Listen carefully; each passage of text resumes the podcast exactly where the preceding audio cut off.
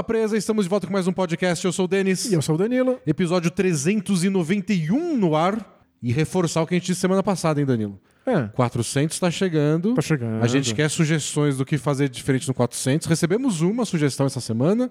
Estamos. Uma boa sugestão essa semana. Estamos em busca de mais. isso. Estamos aí vendo o que a gente pode fazer pra celebrar, porque o episódio centenário merece celebração.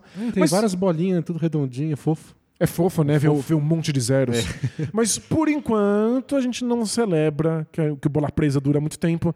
A gente vai celebrar times e jogadores que estão em excelente fase. Pegando fogo, a gente pegou três. Que, que a gente conversou assim. O que, que a gente não pode não falar? Pois é. Quem que tá pegando fogo? Alguns assuntos se impõem. Isso. E o primeiro, claro, o Brooklyn Nets, 10 vitórias seguidas. Ganhou do Bucks, ganhou do Cavs, dois times fortes que estavam na frente deles na tabela. Então, tem que falar. O Sixers ganhou oito jogos seguidos, aí perdeu pro Wizards. A gente pensou em falar deles, a maldição bola Merece. presa já agiu. né? É, merece um time que perdeu do Wizards ser tema do podcast? Não sei, mas como ganharam oito jogos seguidos antes disso, e tem outra, né? A vez que o Sixers ia ser tema do podcast, eu tive Covid e não teve podcast. É verdade, a gente Então acabou vai. pulando o grande momento deles. Foi quando o Embiid teve aquele jogo de 50 pontos. E por fim, Luca Doncic, né? O maluco faz 60 pontos, 20 rebotes, 10 assistências. Ele se impõe, né? A gente tem que falar pelo menos um pouco do, do, do coitado. Pois é, foi uma atuação completamente histórica e acho que faz sentido a gente conversar um pouco sobre o Dallas, sobre o Doncic, sobre as pretensões do time e também sobre o que significa assistir história sendo feita. Exato. São quatro vitórias seguidas do, do Mavs. Não são as 10 do Nets, mas você soma isso com 60 pontos do cara, é quente o bastante pra nossa pauta de hoje. Aliás, tinha, na- quando eu trabalhava num famoso jornal, tinha um concurso de beleza. que as mulheres votavam no, no, no cara mais bonito da redação. E era o pauta quente. Você tá brincando. Era o pauta quente. Horroroso, amigo. É isso, é isso, é isso que eu tinha pra falar. Agora é o Danilo que vai fazer um carinha do jabá. Bom, aí ficou complicado fazer esse cara no Jabá, mas o que eu posso dizer pra vocês é que a gente é um blog, bolapresa.com.br, que tem sempre conteúdo novo por lá. E se você assina o Bola Presa, você é um dos nossos assinantes, você tem acesso a muito conteúdo exclusivo. São centenas e centenas de textos, vídeos, podcasts especiais. Tem coisa nova lançada toda semana. Tem podcast especial, Both Things Play Hard respondendo as perguntas dos assinantes. Tem Clube do Livro. Tem a nossa prancheta que toda semana analisa uma série de jogadas é, taticamente, rabiscando na tela para você entender como é que estão sendo as movimentações. Tem muita coisa legal. Então, assine o Bola Presa. Você tem acesso instantâneo, imediato ao conteúdo direto lá no Hotmart.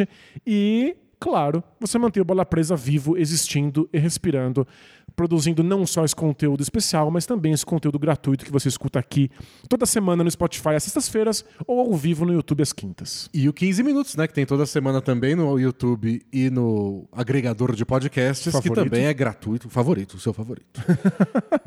e também é de grátis, bancado pelos nossos fiéis assinantes. Isso, muito obrigado. A gente está encerrando mais um ano. Eu acho que esse é o último podcast do ano, correto? Isso, isso. Então, muito obrigado a todos vocês, ouvintes e espectadores, mas principalmente muito obrigado aos assinantes que permitem que a gente continue produzindo bola presa, que a gente tenha feito essa mudança maravilhosa, incrível, fantástica que foi os novos estudos bola presa de rádio e televisão. Se você ainda não viu, vai lá no YouTube espiar.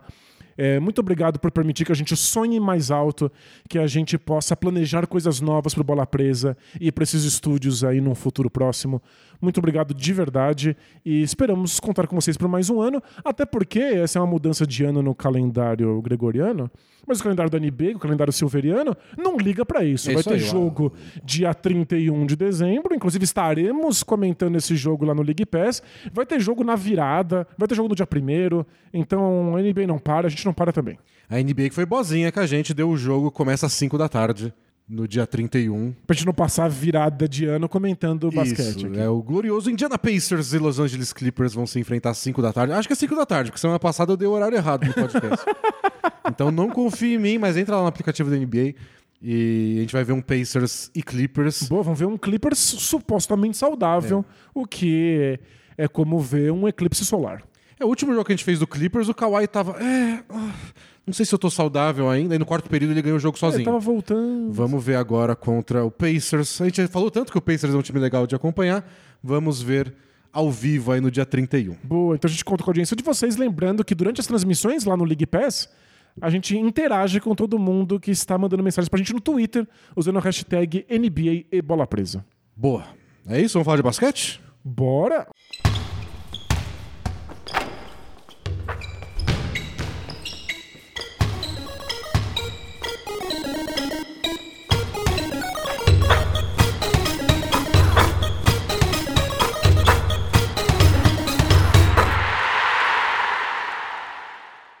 Vamos começar, Danilo, com o Brooklyn Nets.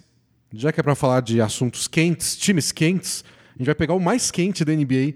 O Brooklyn ganhou 10 jogos seguidos e 14 dos últimos 15. A única derrota foi para o Boston Celtics, o que é bem compreensível. É, mas o que eu mais gostei foi que eles ganharam do Bucks na sexta-feira, jogo que a gente transmitiu também no League Pass, e ganharam agora do mais recentemente do Cleveland Cavaliers, porque eram vitórias contra times de- que estavam na frente deles na tabela. Porque boa parte dessa sequência de 10 vitórias seguidas foi contra times mais fracos, times com menos de 50% de aproveitamento. Teve em algum momento da sequência, eu lembro que o ti- o time mais forte que eles tinham vencido era o Blazers, que não é nenhum gigante da, da temporada. E tava sem o Damian Lillard naquele jogo. Então foram várias vitórias do tipo, ó, ganhar dos times fracos é importante, primeiro, tem que ganhar se você quer fazer coisa grande, e nem todo time tá conseguindo nessa temporada, tá uma temporada bem esquisita. Inclusive, é uma das temporadas mais interessantes, porque não tem time ruim que você pode garantir que a vitória É. vai vir fácil. Vários times porcaria acabaram sequências de vitórias dos outros adversários que estão no topo das Eu conferências. só penso na KTO lá contando o dinheiro deles. Pois é. Vocês acharam que o Sixers ia ganhar do Wizards. Boa. Sério, não tem mais bobo no futebol e não tem mais bobo na NBA. Então, o Nets ganhar dos times fracos em sequência, fracos entre aspas, né? Alguns eram bem fracos, outros nem tanto, mas não tem sido tão fácil assim. De qualquer forma, fica aquele, aquela pulga atrás da orelha, tipo, beleza. Vocês estão de volta, vocês fizeram sua parte, cresceram na tabela, passaram de quem vocês tinham que ganhar, entre aspas, se vocês querem estar no top 3, top 4 do leste. Porém, hora de ganhar dos times que estão hoje no top 3 do leste. Exato, até porque o Nets, nesse momento, ganhou 14 de 15 jogos, né? 14 dos Isso. últimos 15. A derrota veio pro É, Celtics. então. É o outro time que tava lá no topo. Então eles ganharem do, do Bucks e do Cavs sem desfalque nem nada foi bem importante. Foi um simbólico assim que eu acho que às vezes é importante até pro próprio time. Tipo, ó, a gente tá bom, né? A gente tá bom. Beleza. Hoje então a gente tem que ganhar. E ganhamos. É, acho que essa é uma coisa essencial para esse Nets. A gente não sabia muito o que esse time podia almejar. Eles acabaram trocando de técnico. Então eles têm que pensar várias coisas. Qual é a identidade do time? Qual é o esquema tático? Quem são os jogadores de apoio que a gente pode contar? Quem a gente quer dar mais minutos? Quem a gente quer que tenha menos minutos? Dá pra ir longe? Não dá? É nessa temporada que eles vão buscar título? Talvez tenha que ser num futuro distante. A gente precisa pensar numa troca, na trade deadline. É muito confuso para um time que passou por tantas reviravoltas quanto o Nets aí de uma temporada para outra. É, é difícil saber em que lugar exatamente eles se situam. Quando você ganha um jogo contra o Bucks de maneira inclusive bastante enfática, foi um jogo até que fácil para eles. Depois de estar numa sequência absurda dessas de vitórias, você começa a entender onde você está. Você começa a sonhar mais alto e não só as estrelas, mas também os jogadores de apoio começam a comprar o projeto. Eles começam a se engajar com isso, entendem que o que eles estão fazendo funciona, então vou fazer mais disso.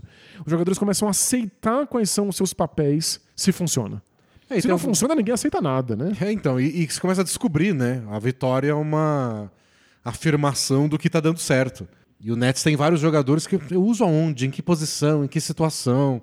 E eles estão no meio de um processo de mudança. Isso que é o mais impressionante. A última vez que a gente falou do Nets no podcast foi no começo de novembro e o título do podcast é tipo o Poço Sem Fundo. Porque não parava de piorar as coisas. Era lesão, era briga, era reclamação, era demissão de técnico.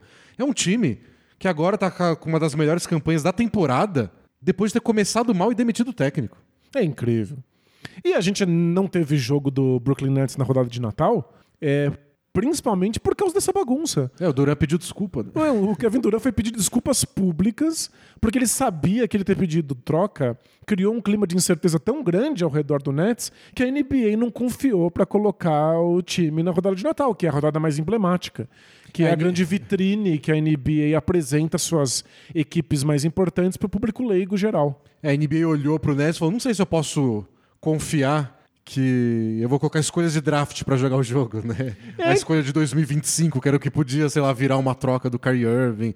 O que se especulava na off-season, né? Troca do Durant. A gente não sabia se ia ter Nets, se ia ter um Nets para conseguir jogar uma rodada de Natal. Então a NBA cortou eles desse palco tão importante. É, e esse é o nível de incerteza que se tinha sobre o Nets antes da temporada começar, e quando começou não parecia tão bonito, e o Ben Simmons ainda estava bem aos poucos jogando, mas ainda lento, perdido em quadra. Então, o e- último jogo contra o Bucks engolido pelo Antetokounmpo no começo da temporada.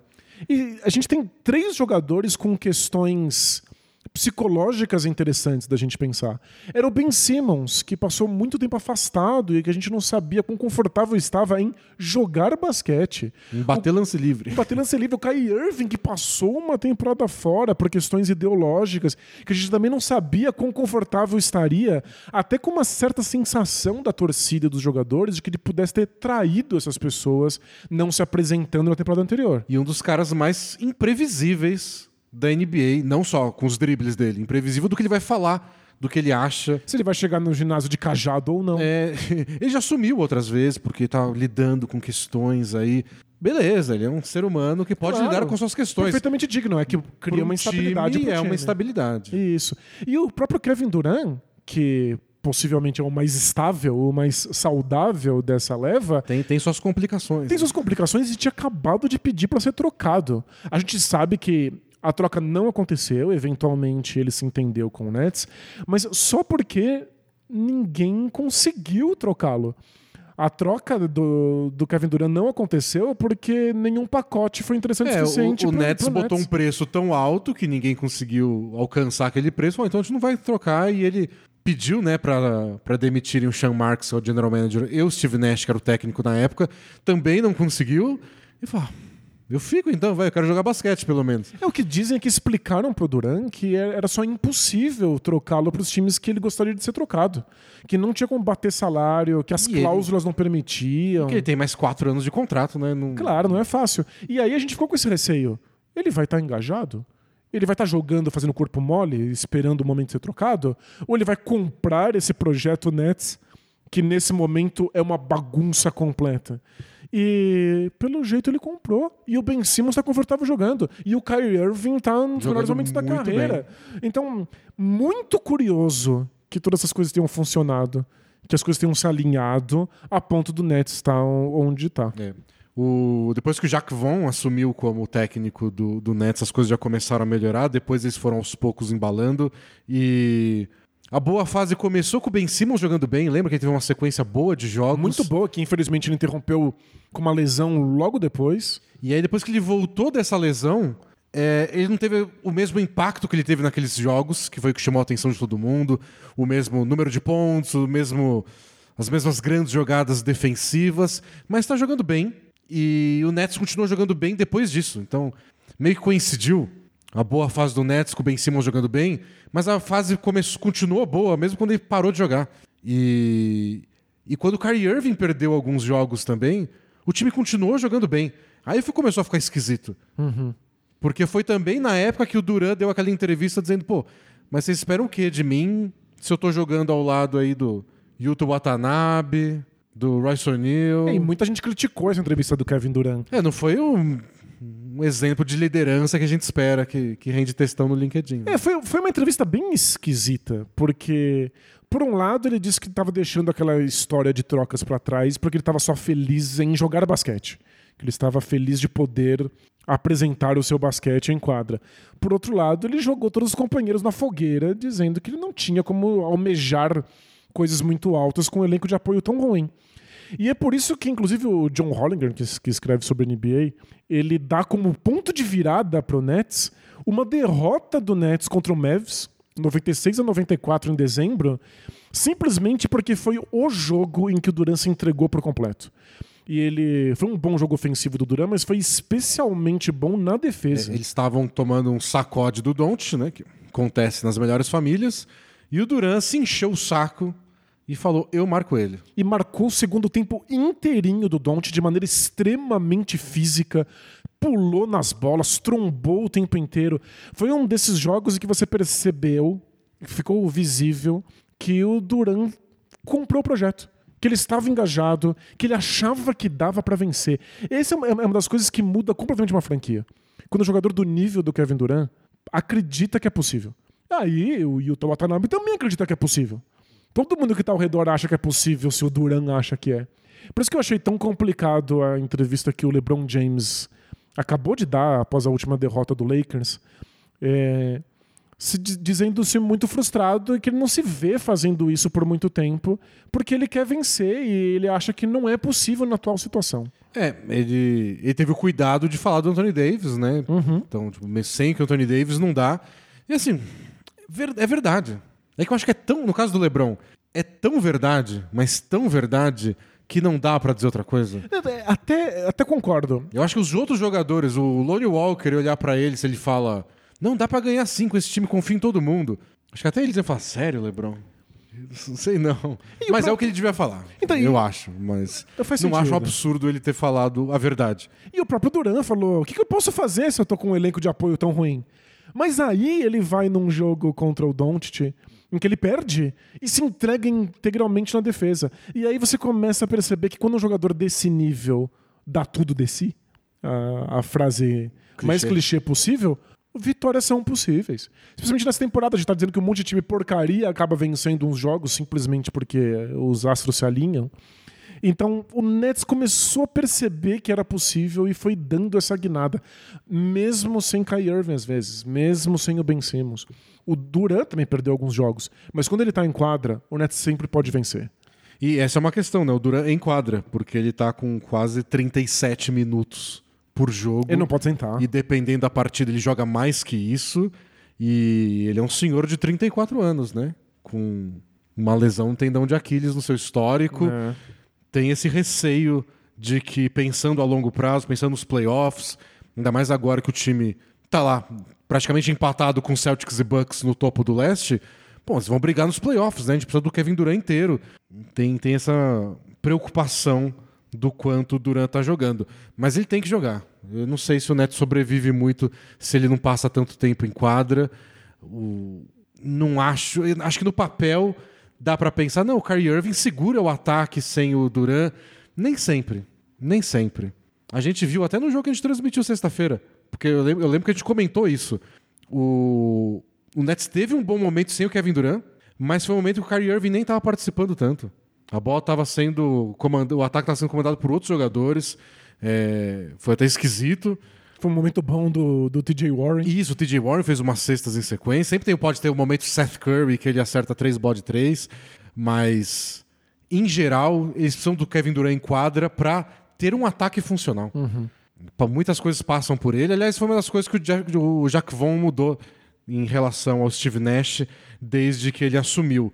O Steve Nash sempre teve essa ambição de ser um time além das estrelas. Isso, era para ser um ataque extremamente coletivo, em que a bola girasse e todo mundo tivesse seus arremessos. Então, até foi bastante comentado na época que eles pegaram o Harden, que é. Bom, eles têm três dos melhores jogadores de mano a mano da história da NBA. E eles recusam o E o técnico fala: não, a gente vai passar a bola, vai fazer quarta-luz, vai rodar, vai fazer, tentar enganar a defesa.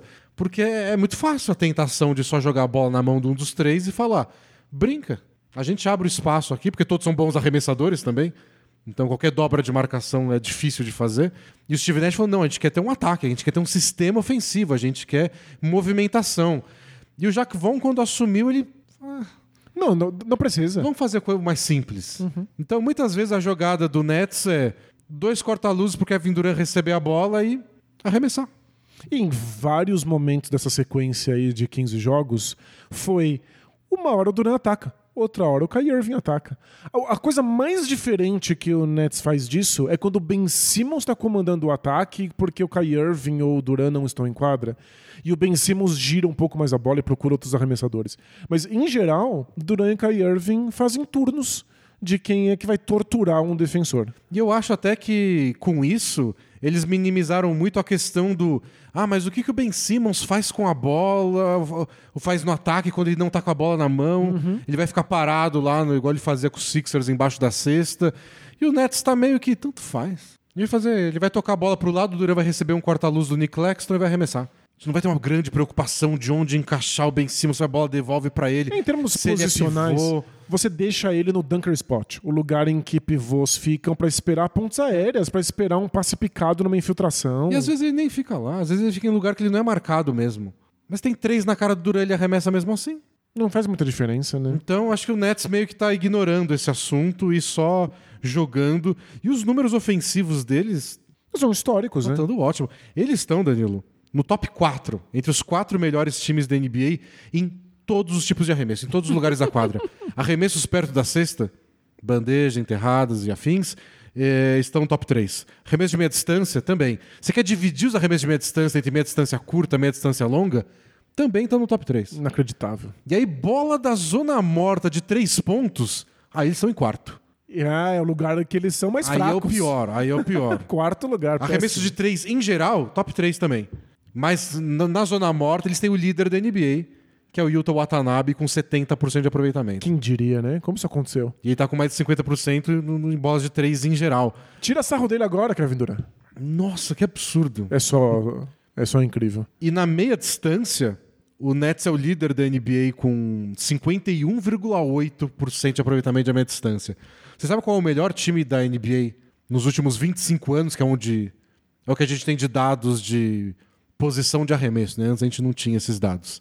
O líder é o Phoenix Suns da temporada 2020-2021, que é a primeira do Chris Paul, uhum. que, o, eles foram para a final, com 47,4%. 47. 47, o melhor time da história aí desde, desde que foi computado em arremessos de meia distância. O Nets está com 51,8. é muita margem.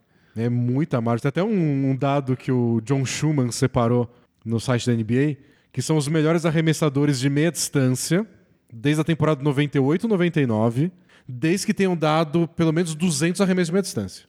O top 10 tem o Kevin Durant, dessa temporada, em primeiro, o Lamarcus Aldridge, da temporada passada, em segundo, o Kevin Durant, da temporada passada, em terceiro, e tem o Kyrie Irving, da temporada retrasada, acho que em sexto, e o Seth Curry, da temporada passada, em nono. Metade do top 10 jogando pelo, pelo Brooklyn Nets. Impressionante. Eles realmente conseguiram vários especialistas que fazem sentido uns com os outros. Eles têm estilos parecidos. É, é, é uma insanidade. Eles têm perfis similares ofensivos. Mas não é também... é absurdo que eventualmente isso iria funcionar. E não é só isso, né? É, isso é um absurdo, mas o aproveitamento de três pontos é bom, aproveitamento de, de bandejas é bom. O Nick Claxton, todo jogo agora do Nick Claxton é 8 de 9 arremessos, 7 de 8. É porque se você tá acertando tantas bolas do perímetro e da meia distância, é claro que vai sobrar espaço para alguém ficar ali próximo da cesta e finalizar pontos aéreos, né? E tanto que o John Hollinger que você citou, ele tem um certo é, ceticismo em relação a esse Nets, porque eles estão com um aproveitamento muito alto. A sequência de vitórias deles, esses últimos 10 jogos que eles ganharam, é acertando 42% de bolas de 3. E mesmo assim, eles têm um saldo positivo de só 7 é. pontos. Então, a ideia do, do, do Hollinger era que eles, eles, se eles estão acertando num nível tão histórico no perímetro, eles deveriam estar tá... ganhando jogos com mais vantagem. Era pra estar tá trucidando os adversários, não ganhando do Hawks desfalcado por um ponto, igual foi na noite passada. Eles deviam acabar com o Hawks se eles estão numa fase tão boa nas bolas de três. Então a questão é essa. Por um lado, parece que o elenco tem especialistas o bastante para sustentar de certa forma isso. Não sei se 42 a temporada inteira, mas para ser um dos melhores arremessadores, um dos melhores times de arremessão de todos os lugares da quadra. Mas talvez estivesse ganhando demais. É Tem outro número que é assustador em relação a isso antes, que é o aproveitamento deles em jogos disputados por poucos pontos de diferença. Eles chamam de clutch games, os jogos que têm pelo menos cinco pontos ou menos de diferença só entre os times nos últimos cinco minutos. O Nets viveu essa situação 17 vezes na temporada. Ganhou 14 jogos. É inacreditável. Então é, é sorte? Ou é porque o Kyrie Irving é o líder da NBA em pontos do quarto período e eles sempre vão ter esse aproveitamento alto? Parece um aproveitamento insustentável mesmo. Mas se você faz por muito tempo, uma hora você começa a parar de achar que é só questão de, de sorte. É porque é que geralmente os números desses de clutch são meio caóticos, né? Porque é aquele momento do jogo onde uma ou duas bolas certas, um, dois arremessos decidem uma partida. E às vezes é um arremesso contestado, caindo para trás com a mão na cara, e acertou, ganhou, é o que importa. Mas quando você está projetando quanto disso pode é, ser reproduzível a longo prazo, fala, é, não sei quantas vezes um time esse time vai ter. Se olha a lista inteira, tá aqui, o Nets é o líder, com 82% de aproveitamento em jogos nessa situação de 5 pontos ou menos segundos minutos finais. O segundo é o Nuggets, com 68% de aproveitamento. É bem abaixo. 82 a 68. O Nuggets tem 11 vitórias, 5 derrotas. Depois o Celtics com 9 vitórias, 5 derrotas, 64. Aí tem um bolo de times entre 64 e 60%. Depois um bolo de times entre 57 e 55. O Você Nets tá tá ganhando muito fora da curva. 82% de jogos na situação. É meio que os números estão gritando, ó, vai regredir um pouco. É, os números estão berrando uma fase muito espetacular. E a gente tem que pensar que o, o time está com todos esses números, mesmo tendo tido um começo péssimo de temporada. Nos primeiros 20 jogos, eles tinham vencido 9 e perdido 11. Eles estavam abaixo de 50% de aproveitamento. Mesmo assim, eles estão com esses números todos que você listou. É. Eles são um time que chegou a tomar 153 pontos do Kings naquela derrota catastrófica. Por melhor que seja o ataque do Kings, né? Pelo amor de tomar Deus. 153 pontos. Então, de fato, a gente está falando de uma fase muito especial. Mas, por outro lado, eu fico pensando, é uma fase muito especial em que, em algum momento dela, Ben Simmons não esteve disponível, pelo menos não com todos os minutos, em que o TJ Warren voltou só agora, É, o TJ Warren tá bem aos pouquinhos, né? em que o Seth Curry não estava em todos os jogos, em que o Joe Harris sequer estreou. É, é incrível como esse time ainda tem potencial para ser melhor. Ao menos ofensivamente, esses jogadores deveriam ser jogadores muito importantes pro funcionamento do ataque. Se a gente tá falando aqui do aproveitamento de três pontos e de como existe espaço porque Kai Irving e Duran jogam no mano a mano, imagina o Joe Harris, que já chegou a ser o melhor arremessador de três pontos É. em aproveitamento da NBA. E que pode compensar caso algum jogador tenha uma queda, né? É importante você ter opção. Porque agora o Royce O'Neal tá com 42% de aproveitamento de três pontos. Quanto tempo isso pode durar? Isso né? vai durar a temporada inteira? Porque se ele cair e acabar com 39, já tá Ótimo. ótimo. Mas é que 42 tá fazendo diferença. O Seth Curry tá com 39, o Watanabe a gente falou tá com 52. o TJ Warren tá com 37, mas tá há pouco tempo. O Perry Mills tá com 43 e outro que tá fora, né? Então, são muitos arremessadores, muita gente desfalcada. Então, eu tô nesse dilema do Nets. Tô vendo muita coisa boa, tô vendo uma defesa que tá melhorando. Bem melhor mesmo. É, tem até um, um número curioso que eu citei na transmissão até da, da última sexta-feira, porque eles permitem um altíssimo aproveitamento de arremessos próximos da cesta. É você porque pensa, eles, não "Putz, têm, eles não têm muito pivô, né? Na O time- prática, eles não têm nenhum substituto pro Claxton. É, que é o, é o Claxton, né? O dia dele que é bom, ele é meio é, magrelinho, então às vezes você enfrenta um pivô muito forte, ele não consegue dar conta no, nem na briga pelos rebotes, muito menos num confronto de mano a mano. Ele é um pivô que marca muito bem perímetro quando tem troca, mas no garrafão É. ele tem suas limitações. Mas aí se você faz a troca, você tem um resto de quinteto muito baixo pra, Disputar rebote, Pra- por exemplo. É, porque o, marca, o Claxton vai marcar o cara de perímetro. O Quem- cara que tá, tá marcando marcando o ele vai pegar o pivô. Então, eles têm esses problemas. Mas eles sofrem pouco arremesso perto da cesta. Tipo, quando o pessoal chega lá, Vai a entrar. bandeja entra. Isso. Mas a defesa de perímetro tá forte o bastante para eles serem um dos times que menos sofrem tentativas de bandeja. Então a gente tá vendo a defesa se acertar um pouco. O Ben Simmons tem seus grandes momentos defensivos, quando a gente lembra daquele Ben Simmons versátil da época dos Sixers. Então, acho que isso é uma das coisas importantes. Às vezes você não vai conseguir fazer uma defesa perfeita. Você não tem o material humano para criar um- uma defesa de elite. Mas você precisa tomar decisões defensivas. É, ter um plano já é metade do caminho quando você fala de defesa da NBA. O Nets descobriu o que funciona para eles. Eles têm jogadores capazes de pressionar o perímetro Então pressiona o perímetro. Faz com que os adversários não consigam chegar no garrafão, porque se chegar vão te destruir. Pelo menos isso. E aí vários oponentes chegam no garrafão e destroem o Nets.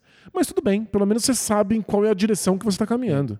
E por isso que meu medo em relação ao Nets é, é mais a longo prazo mesmo, playoff. Porque às vezes você enfrenta um time que é bom em chegar no garrafão. Que tem bons jogadores que fazem infiltração de mano a mano, que tem um pivô que joga de costas para cesta e consegue gerar uns pontos assim. E qual é a resposta do Nets para isso? É, a gente não qual, sabe ainda. Qual é a resposta do Nets para um dia onde as bolas de três pontos não estão caindo nesse ritmo absurdo? E às vezes basta um dia ruim nos playoffs, um jogo em casa que você perde numa série disputada, que degringola tudo. Então eu acho que o Nets está meio que. Talvez a margem de erro deles não seja tão grande quanto a do Celtics e do Bucks. Uhum.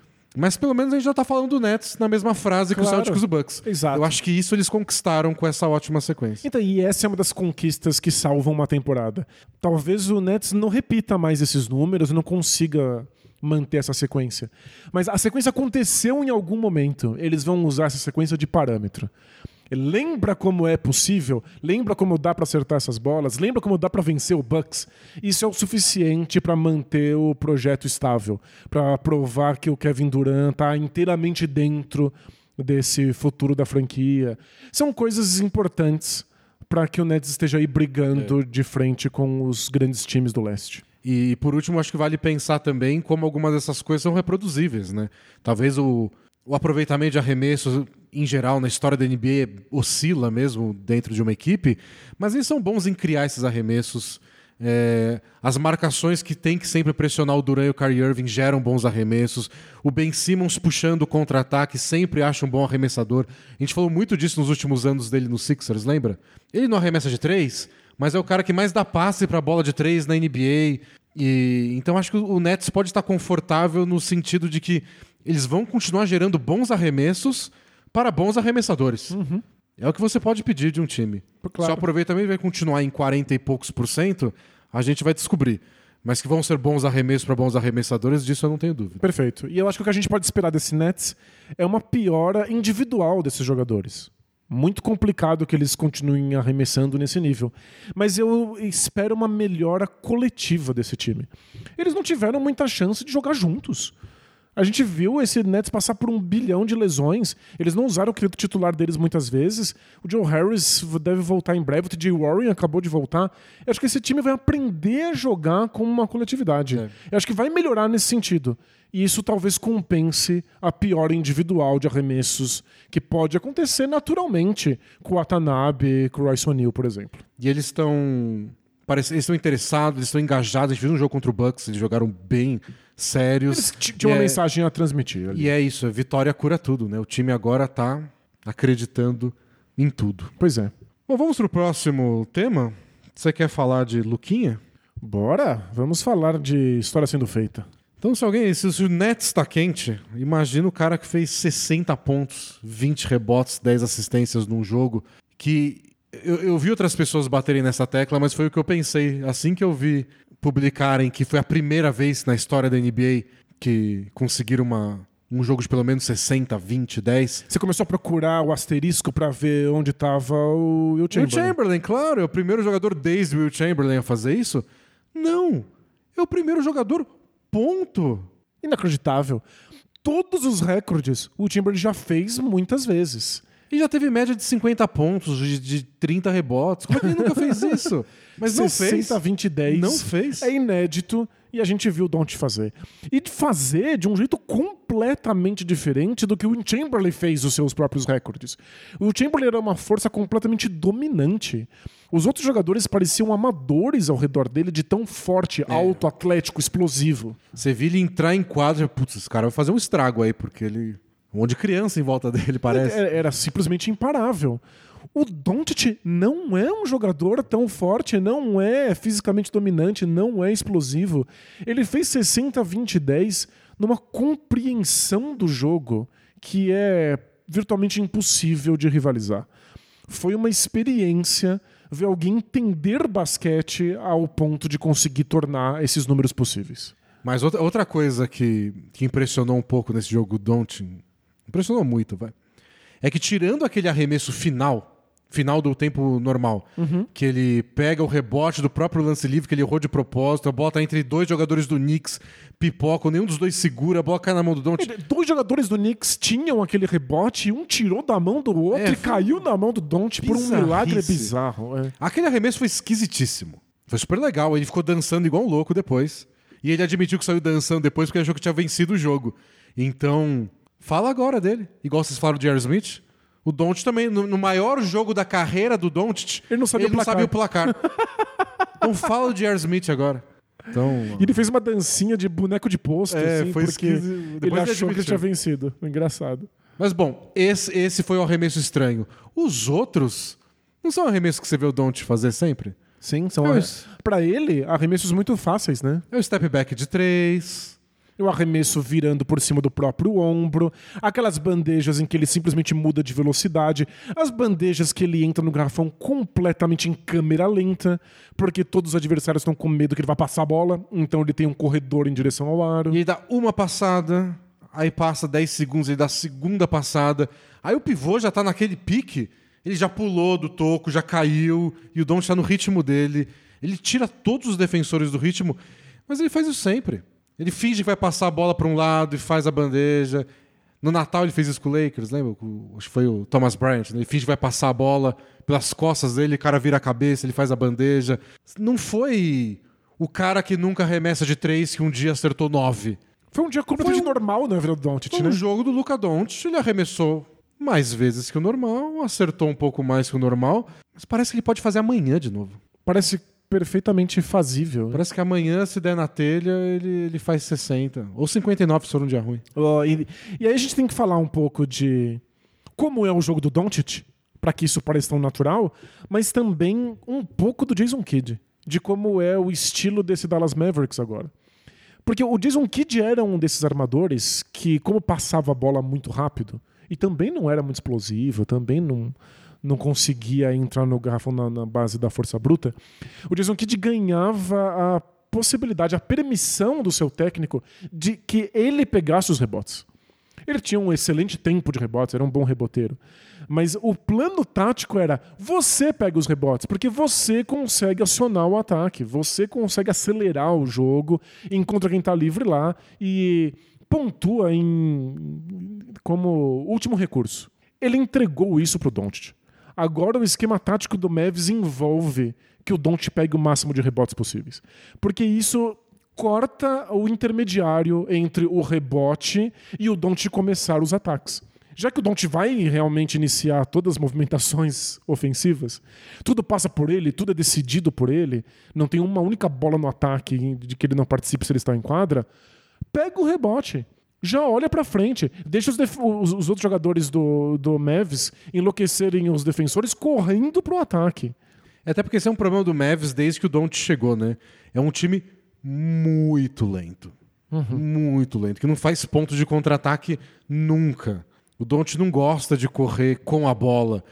E ainda é o caso. É o 29 do- de 30 times da NBA em ritmo de jogo. Quantas posses de bola por partida é, eles disputam. E eu acho que isso não vai mudar nunca. É, o, o estilo do Doncic é esse. Ele tem um tipo de jogo bem lento. Ele gosta desse jogo de meia quadra, de chamar um bloqueio, de fazer isso. Mas pode acontecer algumas vezes. É importante que aconteça algumas vezes. Você tem que se aproveitar no mínimo se o adversário erra. Se o adversário tá lá moscando, se o cara que tá na zona morta do ataque é, não dá um pique para voltar, pune ele. Dá um passe longo e gera uma, duas bandejas. São pontos importantes. Po- podem ser importantes no fim da partida. E, e e o Don't pegar o rebote possibilita isso. Pois é.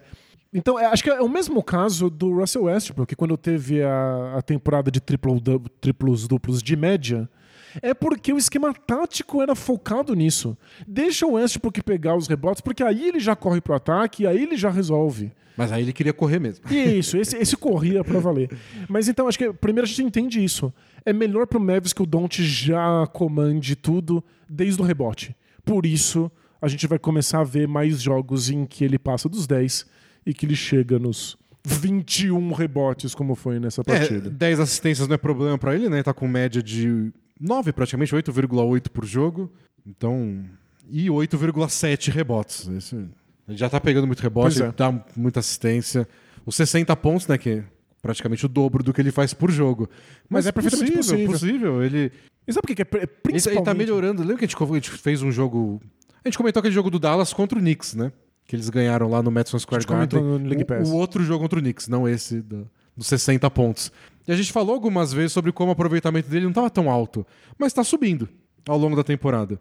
Ele estava sendo cestinha da NBA com aproveitamento baixo para os padrões dele de três pontos. E até baixo em geral, abaixo da média da NBA. Agora ele já está quase chegando em 36%. E ele arremessa muito. Ele arremessa muitas vezes, então isso já faz uma diferença também a favor dele e do Dallas. Pois é.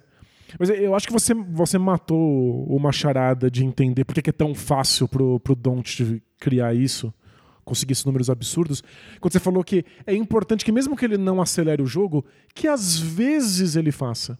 Porque a minha sensação é que o jogo do Doncic é o que mais apavora defensores. Porque absolutamente tudo que pode acontecer no basquete pode acontecer numa posse de bola com o Doncic. Ele pode acelerar o jogo, ele pode dar um passe de quadra inteira, ele pode ir devagar pro ataque, ele pode tentar uma infiltração, e um passe pra zona morta, e um passe de costas, e um passe pra trás que na verdade parecia pro lado, e um passe pro lado que parecia que era pra trás. Passe para trás que parecia um arremesso. É, Ele faz aquele que ele faz o movimento do arremesso e passa para trás. E ele arremessa de média distância, e de curta distância, e de longa distância. E cai um dos, um dos melhores da NBA em cavar falta. Ele faz absolutamente tudo muito bem. E é essa capacidade de ser totalmente completo que faz com que os defensores estejam sempre em pânico. A quantidade de pontos que o Don't fez desses 60, que eram simplesmente a defesa achando que ele ia fazer uma coisa que ele tinha acabado de fazer, e ele entendendo isso, tendo uma compreensão perfeita da movimentação defensiva e fazendo outra. Parece brincadeira de criança. Assim, ele dá duas pontes aéreas. Você tem certeza absoluta que a próxima jogada é uma ponte aérea. Ele faz uma bandeja. Você é obrigado a marcar a ponte, é porque se tomar três, seu É técnico ridículo. pede um tempo, te enfia no banco, dá um peteleco na tua orelha e fala: você vai tomar três pontes aéreas seguidas porque você defendeu do mesmo jeito? Aí você toma duas bandejas. Você tem certeza que a próxima é uma bandeja. Vem uma ponte aérea. Ou ele para no meio do caminho e dá um arremesso de meia distância. É um jogo de rato- gato e rato muito fascinante que jogadores muito bons, muito dominantes, não podem fazer porque não são tão completos no que eles podem apresentar em quadro. É mais fácil você marcar um jogador imparável se ele é imparável numa coisa só. É, o Antetokounmpo, você pode tomar muitas bolas de três pontos dele, mas você quer que ele arremesse as É. bolas de três pontos. Então as defesas se preocupam com isso, fazem barreiras na frente dele. Ele é tão bom, o Antetokounmpo, que às vezes ele pula por cima dessas barreiras. Acontece. Mas o Don't, as defesas estão com medo de tudo. E aí é, ela- é, são defesas tão assustadas que elas morrem do coração com vendo sombras, vendo coisas que não aconteceram de fato. Nossa, pareceu que o Don't ia passar essa bola. Todo mundo já correu pro lado errado. O Don't tá sozinho. E ele, com esse controle do ritmo do jogo dele, muitas vezes ele tá só esperando isso, né? Ele espera a defesa tomar a decisão e aí ele vai para um lado. É tipo o menino Neymar batendo pênalti. Ele vai devagarzinho pra bola, até o goleiro, Se, se decidir. desesperado, ansioso, preciso pegar. Ele indica, vai para um lado, vai para o outro. E aí transforma muito a nossa percepção né, do que deveria ser um jogador dominante de basquete. Porque ele faz tudo tão devagar, É. é tudo tão lento, né? A gente aprendeu outra coisa. A gente é, aprendeu que o, o jeito mais fácil de fazer uma bandeja é explodir o mais rápido possível, para que o defensor não te alcance. O Don't faz em câmera lenta. E o defensor se perde nos próprios medos internos. Tá todo mundo vendo fantasma. E o Don't tá fazendo a bandeja mais lenta que você vai ver no basquete. É que ele tá sempre sob controle, né? E ele pode se dar o luxo de ser bem marcado. Então, se você, você entendeu o timing da bandeja dele, você não caiu na finta, você não cometeu uma falta, você não passou reto, então você marcou ele bem. Aí ele passa a bola, então. Beleza. Eu tenho sempre três opções aqui, posso escolher qualquer uma até o último segundo.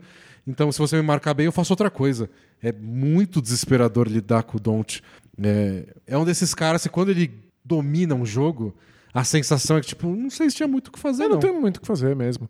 Não dá pra você tapar todos os buracos. O Don't é um- uma onda que vai entrando em qualquer frestinha que você en- en- entregar. E é curioso que o Dallas tá melhorando, eles estão em sétimo agora no Oeste. É, Mas por um lado, quando eles perdem, você fala, é, bom, o elenco não é tudo isso, né?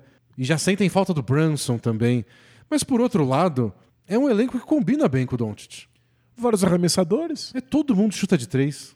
Tem bons jogadores que fazem corta-luz pra brincar com ele de pick and roll. Tem os caras que recebem ponte aérea, tipo o Dwight Powell.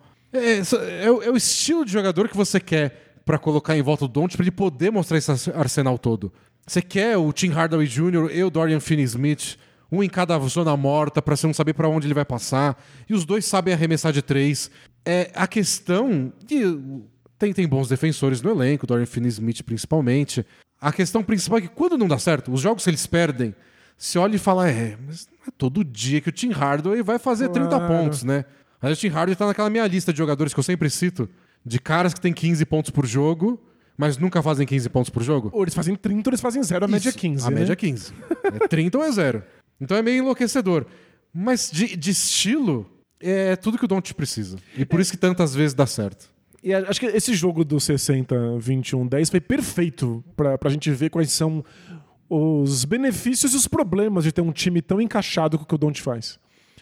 É, o Don't fez esses 60, 60 pontos, mas no minuto final, quando eles cortaram a diferença e para forçar a prorrogação, teve a bola de três do Tim Hardaway, teve uma bola de três do, do do Christian Christian, Wood. Wood. Então o resto do elenco precisou ajudar, precisou participar para que isso fosse possível. Por outro lado, E geralmente em passe dele, né? em passes dele, assistências dele.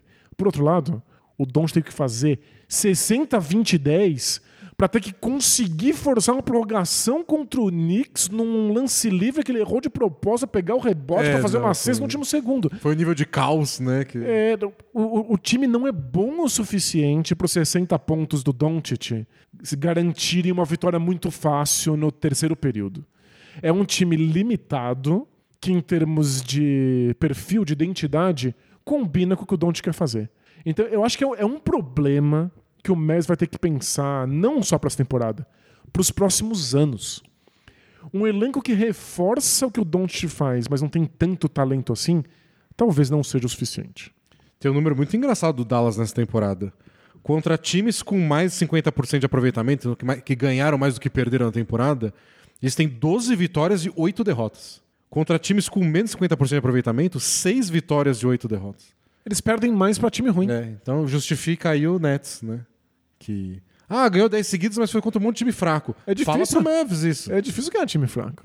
Então. Nessa temporada, E sobre o Christian Wood que você falou, né? Ele virou titular desde a lesão do Maxi Kleber, então ele tá fazendo parte de, dessa sequência de vitórias. Ele funciona ao lado do Doncic, mas por outro lado ele não protege o garrafão de jeito nenhum, tem sido um dos problemas do Dallas na defesa.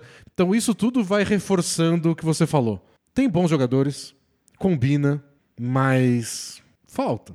É, e Christian Wood faz 20 pontos, acerta a bola de 3 no final. Não defende porcaria nenhuma como pivô. Sei lá. E o Christian Wood tem uma questão. No, no curto tempo dele no Houston Rockets, ele é um jogador que consegue criar o próprio arremesso. Ele dribla, ele consegue bater pra dentro, ele tem uma bola de longa, de média e de curta distância. E quando o Don't está em quadra, isso tudo é completamente inútil. É desperdiçado. O Christian Wood vira um pivô que consegue fazer pick and roll com o Don't e arremessar a bola de três pontos. Ele, na prática, é jogador perfeito pro, pro Doncic, porque ele faz as duas coisas muito bem. Ou seja, você faz a defesa ver fantasmas de novo. Porque você não sabe se o Cristiano está correndo para cesta ou está correndo para o perímetro. As duas coisas funcionam. Você reage a uma coisa e aí o Mavis faz outra. Mas você está desperdiçando o talento do Christian Wood de criar as próprias bolas. E qualquer coisa que você desperdiça no Mavis, falta em algum lugar. E está fazendo tudo isso abrindo mão da defesa, porque o Christian Wood não é um bom defensor de garrafão. É, é um time complicado. A gente olha e vê a cara do Don't em todo lugar. E a cara do Don't é muito amada, então parece que tudo bem. As bochechinhas são rosas. As bochechinhas são rosas, ele dá pulinho como se ele fosse um fã de K-pop. e consegue números históricos, é tudo lindo. Mas talvez não seja o bastante. Eu peguei os. Rapidinho aqui, os pontos do Tim Hardaway Jr. nas últimas partidas: 29, 8. 12, 20, 3. Três? 3. Três, ele fez três pontos. 3 pontos contra o Cavs. Aí 17, 13, 21, 7. 26, 11. Esse é o Tim Hardaway Jr. É isso, a média é 15. Se você assistir os jogos que ele fez 26, 20, 21, 29, Você pensa, o, esse cara é bom, hein? o Don está muito bem assessorado. Aí ele faz três. 3. E depois 7. Incrível. É meio enlouquecedor. Assim. É muito bom. É, acho que o Mavis tem decisões difíceis de tomar com relação à construção de elenco. O que, que você quer reforçar no, no Doncic e o que, que você quer tirar das mãos dele para que o time tenha mais diversidade, para que você não mate o seu jogador. O Doncic estava tão cansado que na entrevista depois do 60-20-10 ele pediu uma cerveja. Acho que ele nem pensou no que ele estava dizendo. Ele falou que queria tomar uma cerveja. Aliás, Caphead. Tem nossa lojinha do Caphead com as camisetas, precisando providenciar uma camiseta. Do Don't pedindo uma Pedindo cerveja uma da recuperação. cerveja da recuperação. É the Recovery Beer que Isso. ele pediu. Então já tá, tá encomendada aí. Vamos mandar sugestões de estampas, porque essa tem que acontecer. Pois é. Bom, temos um último tema, Danilo. O Philadelphia 76ers, que venceu oito jogos seguidos. Aí a gente falou, pô, temos que falar desses caras. Aí perdeu pro Wizards. Mas aí, ó, o Wizards mais um dos times ruins que acaba vencendo. O Sixers ganhou e também não convenceram todos, né? Eles ganharam do Lakers, Hornets, do Kings é difícil. O Warriors não, porque o jogo não foi em São Francisco, então foi fácil. Aí do Raptors, Pistons, a guerra do Clippers. Aquele jogo foi, foi mais sério, o Kawhi jogou, etc. E depois ganharam do Knicks na rodada de Natal. E aí perderam do, do, do Wizards no jogo seguinte. Um número engraçado que o, o John Schumann postou no NBA.com: os Sixers têm 19 vitórias e uma derrota nos jogos que eles começam o quarto período ganhando. E uma vitória e 11 derrotas quando eles começam o quarto período perdendo. Eles são incapazes de virar um jogo no quarto período. O argumento dele é tipo, o quarto período não importa. já tá decidido já. Mas sabe qual é o mais legal? Sabe qual é a, a- uma derrota do, do 19-1? É. O Knicks. Eles entraram ganhando contra o Knicks e acabaram perdendo. Eles aí tomaram virada. E sabe qual é o 1 do 1-11? É. O Knicks. Na rodada de Natal. Eles entraram perdendo e conseguiram vencer. É o time de exceção. O, Knicks, é o time da exceção, é o time do amor. É, Nada a ver com o Knicks, eu só achei muito engraçado. é fascinante. O, o Sixers tem problemas em mudar o seu percurso num quarto período. É, e, e o Knicks é exceção. Mas mais importante que eu acho do que os adversários nessas oito vitórias é que sete desses jogos foram em casa. Nem, é raro, nem todo time tem uma sequência de sete jogos em casa e você paga o preço depois, né? Alguma viagem longa vem ao longo do ano também, mas olha, não é todo mundo também que aproveita uma sequência de sete jogos em casa para ganhar todos. Todos, claro. A derrota contra o Wizards já foi em Washington.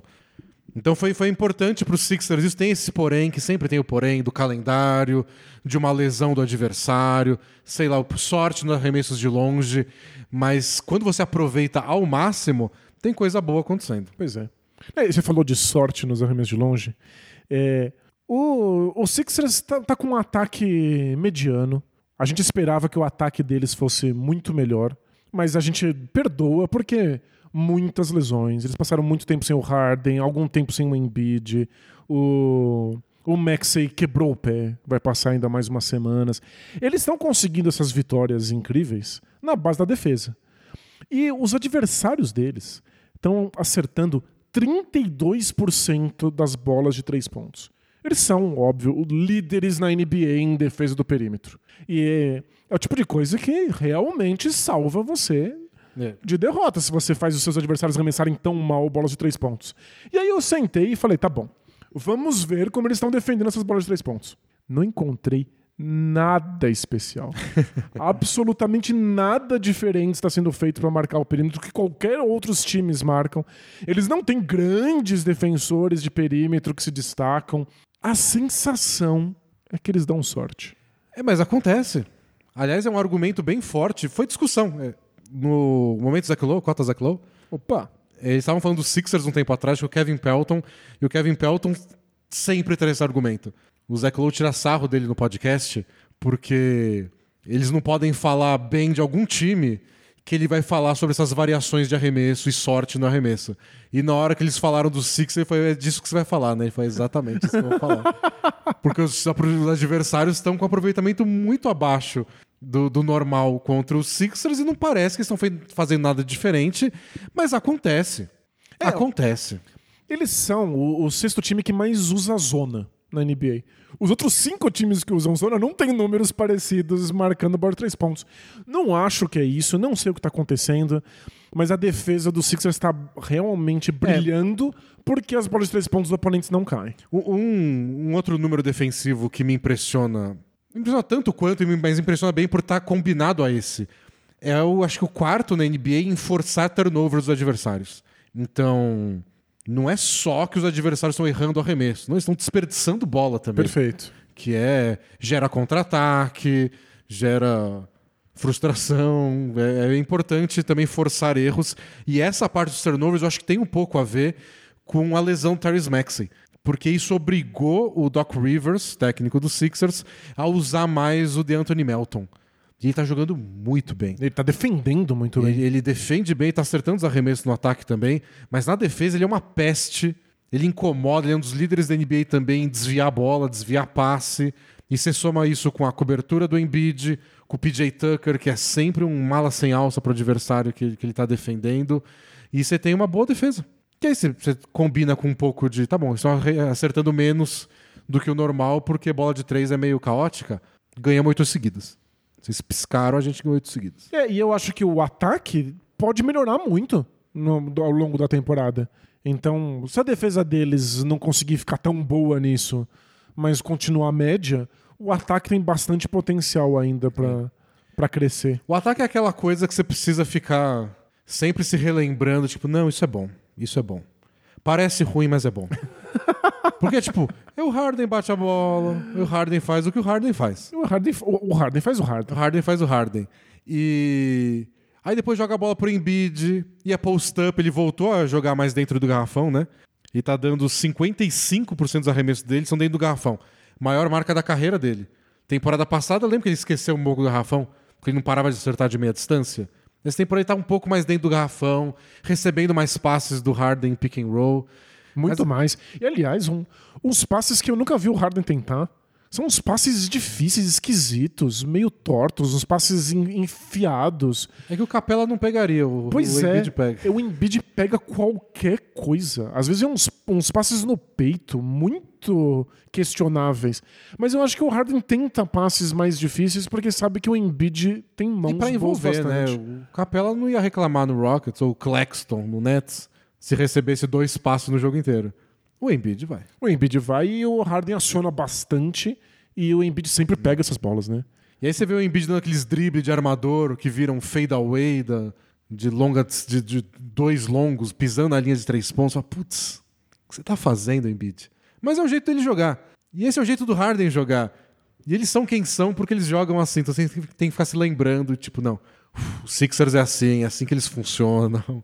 Mas a impressão que dá é que poderia ser melhor. E... Acho que o Maxi faz bastante falta. Pra, Ofensivamente. Pra fluidez faz. desse time. Pra... Acelerar, transformar contra-ataque, transformar roubo de bola em contra-ataque. E ele é um bom arremessador de três do, do Sport Up. Ele se tornou um bom arremessador com os pés parados. Mas acho que ele é o melhor jogador do, do, do, do Sixers em criar a bola de três pontos vindo do drible. E de um jeito mais veloz do que o Harden faz nesse momento da carreira. Então acho que faz falta, deve voltar. E o ataque tem ainda espaço para crescer, mesmo que a defesa acabe dando uns passos para trás, porque não é possível que eles impeçam tantas bolas de três pontos não, assim. Não, é.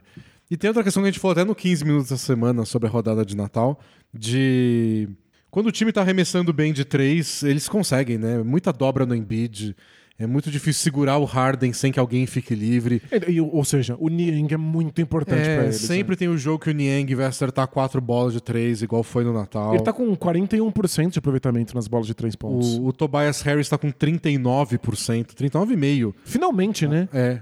E aí é. ele arremessa mais cinco bolas de três por jogo. Eu tava lendo uma análise de como ele finalmente se tornou um spot-up shooter. Uma coisa que faltava no jogo do Tobias Harris. E que o Doc Rivers incentivou muito que acontecesse, porque via potencial nele nisso desde os tempos de Clippers. E agora parece que finalmente desabrochou. O... Você pegar os principais companheiros do, do Harden e do, do Embiid passam mais tempo em quadra, Maxey 42% de bolas de 3 pontos, Tobias Harris 39,5%, D'Anthony Melton 39,2% e o PJ Tucker 38%. Aí o Niang está com 41%. É todo mundo acertando mais que a média. E acho que tem um bônus disso de que vários desses arremessos são sem marcação. Porque isso o Embiid e o Harden possibilitam para qualquer um que eles jogarem juntos. É que acontece pouco até. É, Eu acho que o time poderia ser mais focado em se aproveitar desses espaços. O Embiid e o Harden enfrentam muito defesas extremamente compactas no garrafão. E eu acho que, no fundo, é um mal que o Harden enfrenta desde os tempos dele de Houston Rockets. Ele é um bom passador, tem boa visão de jogo, mas ele tende a trombar muito com as defesas ao invés de insistir nos arremessos dos É, companheiros. ele quer falta, né? Ele quer bater lance livre. Exato. E o Embiid também. E aliás, o Embiid tem alguns dias mais complicados em arremesso próximo da, da cesta, que parece que ele só quer cavar falta. E tudo bem. Às vezes acontece. É, é, um jogo que eu vi recentemente, que ele não acertou nada no primeiro tempo, só cobrou lance livre. Aí no segundo tempo ele voltou a acertar os arremessos e acaba com os 40 pontos dele. Mas é que são dois jogadores que têm essa tendência de cavar faltas, de trombar com as defesas. Usa-se menos os arremessadores que estão arremessando em altíssimo nível do que o Sixers poderia. É, e talvez seja esse segredo para eles deslancharem mais na temporada. O ataque deles está lá no meio, é, acho que 14 da, da NBA. A defesa que está entre as melhores, aí sim está fazendo a diferença. Se eles acertarem essa parte, Seria incrível. aí é para brigar lá em cima. Por enquanto, na tabela, eles estão em quinto. Então tá Celtics, Nets, Bucks, Cavs. Né? O Cavs perdeu a terceira posição depois de tanto tempo lá. E aí logo depois os Sixers chegando. Era pra estar praticamente empatado se tivesse perdido pro Wizards. e o Bradley Bill nem jogou o último quarto. Pois é. É, Sentiu uma lesão e saiu de novo. Me revolta essas coisas. Perder pro Wizards. Mas o Wizards tá tendo seus momentos. Tá tendo, tá tendo. Todo jogo, pelo menos, o Wizards tem um momento em que você fala: olha, até que tem alguma coisa aí. É, Aí você lembra que não dura e que o Kyle Kuzma provavelmente não vai estar nesse elenco quando a temporada terminar. Pois é. Danilo, você tem resoluções de fim de ano? Eu? É. Você faz promessinha? Essa, esse ano eu vou. Eu não, eu, eu não me prometo porque eu sei que eu não cumpro. Mas eu, eu coloco metas. Eu, eu acho que é um momento simbólico interessante pra gente pensar o que a gente quer fazer diferente. Então eu acho que é um momento simbólico importante pro momento Alura. Porque se você tá vendendo um curso, Danilo, que o objetivo é mudar a carreira da pessoa, tem semana melhor pra fazer isso do que a semana do ano novo, quando a pessoa tá pensando, putz, preciso mudar de vida, o que eu vou fazer ano que vem? Vou entrar na academia, vou fazer dieta, vou aprender uma nova língua, vou fazer um curso na Lura. Isso, vou aprender programação. Essa vou é a aprender hora. muitas programações. Essa é a semana que a pessoa tá otimista, realmente achando que é capaz de mudar a sua vida. A sua resolução de ano novo é que você vai dar agora as deixas pra gente entrar no momento Alura? Ah, eu esperei você, né? esperei, esperei. E falei, não, acho que agora é meu momento. Hoje eu vou brilhar. Foi seu momento de brilhar. E se você acha que esse, esse é o seu momento de brilhar, que esse é o momento pra você dar uma guinada na sua vida, aproveitar as resoluções de ano novo. A Alura É, está ao seu dispor, a maior escola de tecnologia online do Brasil, com mais de mil cursos. Uma instituição de ensino em que você tem não só a ajuda dos professores, mas também dos seus colegas, dos seus companheiros. É, tem vários grupos, todo mundo tá fazendo o mesmo curso, passando pelos mesmos desafios, conversam, se arranjam. E pelo que eu sei, Danilo, é, é importante no mundo da programação isso. Ter- Todo mundo fica perdido no momento e tem que perguntar pra alguém, mas como você resolveu essa porcaria? Mas toda resolução de ano novo é mais fácil quando você tem ajuda. Ninguém consegue fazer dieta sozinho. Não Você mesmo. tem que fazer dieta acompanhada. Eu não consigo fazer dieta nem junto, nem acompanhado. Por isso que essa não é a minha promessa. Não, não, não. Promessa muito melhor do que dieta é você fazer cursos na Lura e aproveitar, claro, o nosso cupom de desconto. alura.com.br barra promoção barra bola presa. Entra lá, pega o seu desconto, veja todos os cursos que tem, escolha tudo que você quer. E olha, se eu fosse a Alura, eu investia pesado nessa última semana do ano. Acho que vale mais que Black Friday. É, porque é o momento em que a gente tá Planejando coisas. sonhando com o futuro. É, você quer catapultar a sua carreira, tá aí o momento. O futuro é agora. Faz a primeira aula já meia-noite um. Pra ser bem Bonito. simbólico. A gente vive, nessa última semana, a gente vive de simbolismo. É. É Só isso que- que move pra frente. Faz de fone de ouvido, porque vai ter barulho de fogos de É. artifício aí, vai te desconcentrar um Não, pouco. tá passando o show da virada lá na famosa rede de TV. Vai desconcentrar com, a- com o show da, sei lá, da Cláudia Leite.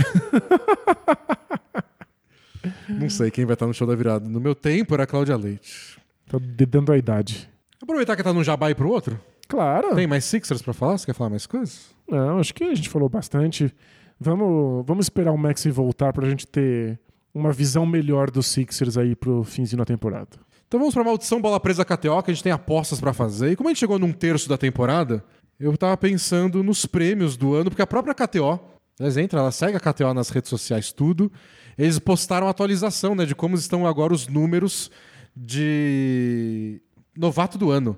O banqueiro bem favorito, pagando 1.12 pra cada realzinho que você colocar. É merecido. Tem que pagar pouco, porque apostar no óbvio, o banqueiro é bom demais. É aquela coisa, não, não paga quase nada, né? Mas ao mesmo tempo, é, parece tão óbvio que vai acontecer que parece um dinheiro garantido. Gente, é, a única tristeza do Paulo Banqueiro é ele não tá no meu Houston É Rockets. isso, verdade. É, bom E- demais. Seguido do Ben Mathurin, do Pacers, pagando Olha 5.8.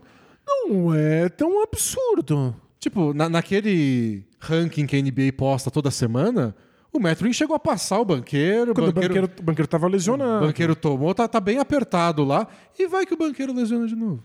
Então, tem coisas aí. Multiplica por seis quase. O Metrin, que é né, o madurinho, ele chegou bem maduro na NBA, né? Já tá prontíssimo.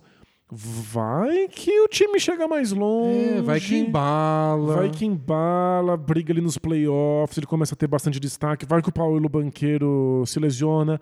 Eu jamais falaria isso se o Banqueiro estivesse no Rockets, mas já que não tá, eu posso falar abertamente. Então nossa decisão tem que ser: a gente garante um dinheiro pequeno pelo banqueiro, mas tem aquele verdinho no site pra você acertar uma aposta, dá uma confiança. Ou você vai lá, vamos apostar no Maturinho, porque se acontecer. Ele sempre me botou numa situação muito ruim aqui. Porque é claro que a aposta mais divertida É, no Mathurin. é, no Mathurin. E até é possível, é plausível, não seria jogar dinheiro na privada. Então é claro que eu quero fazer essa aposta. Mas não vou ser eu que vou começar a carreira do Paulo Banqueiro apostando verdade. contra Tá, ele. então a gente aposta no As banqueiro. pessoas estão vendo. Sabe? Tá todo mundo escutando. Só não pode ser um real, né? Porque a gente ganha 12 centavos. Não É, vai nada com tem que ser- tem que ser mais Um gordinho aí, pelo menos. velho. Bom, depois tem o Jaden Ive e o Andrew Nembhard, o outro novato do Pacers. Paga 100zão. Que Caramba. obviamente ele não vai ganhar. E depois o Keegan Murray, a última opção da lista da KTO. É, Os outros prêmios aqui. Opa, deixa eu ver. Jogador que mais evoluiu. O favorito hoje pra KTO É. é o SGA. Shea Gildes Alexander. Paga 1,55. Seguido por Tyrese Halliburton, que paga 4,30 para cada real apostado. Lauri Markkanen paga 6,60. Não é possível. Gente já não apostou no começo da temporada que é seu Markkanen?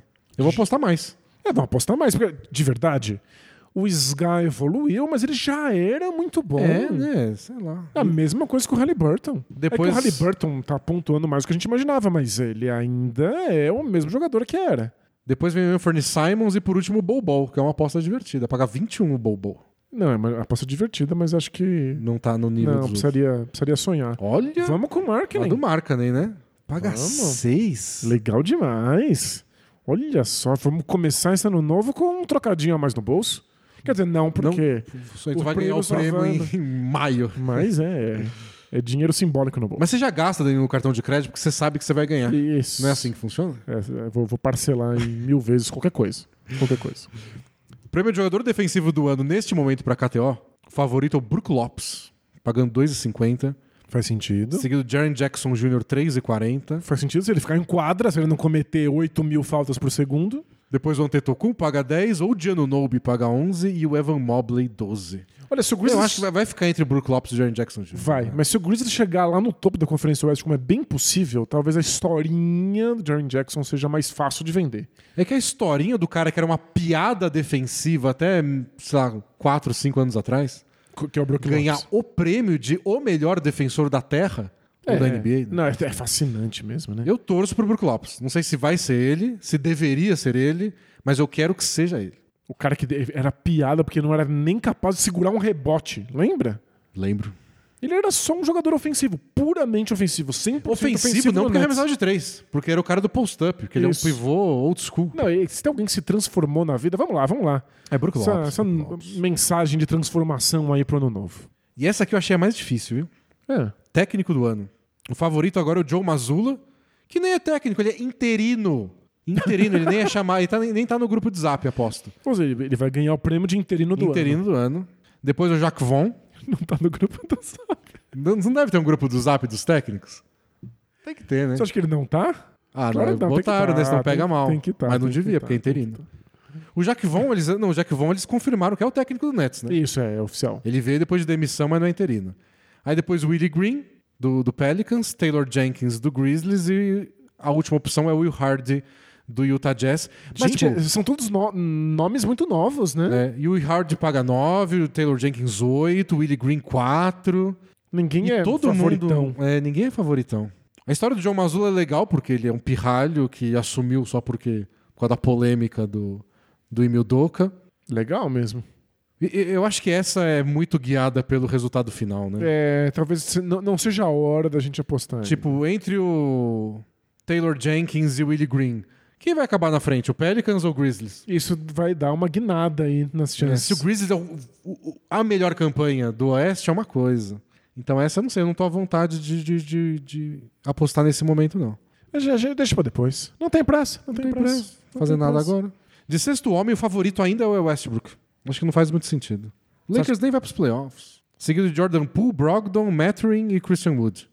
Eu acho que o que não vai fazer sentido é Jordan Poole, porque vai- ele vai acabar ter sido, ter sido titular na maior parte da temporada. O Christian Wood é titular, agora ele volta pro banco depois? Duvido, são dois jogadores. Lembrando que para poder participar do prêmio você tem que ter jogado pelo menos mais da metade das partidas vindo do banco.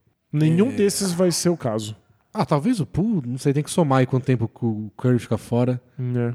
Ah, dá pro Maturinho, então, já que o banqueiro vai ganhar outro. Vamos, vamos legal. Pronto, assim, Primeiro, assim eu fico bem com os dois é, novatos. primeiro novato a ganhar sexto homem desde o Ben Gordon.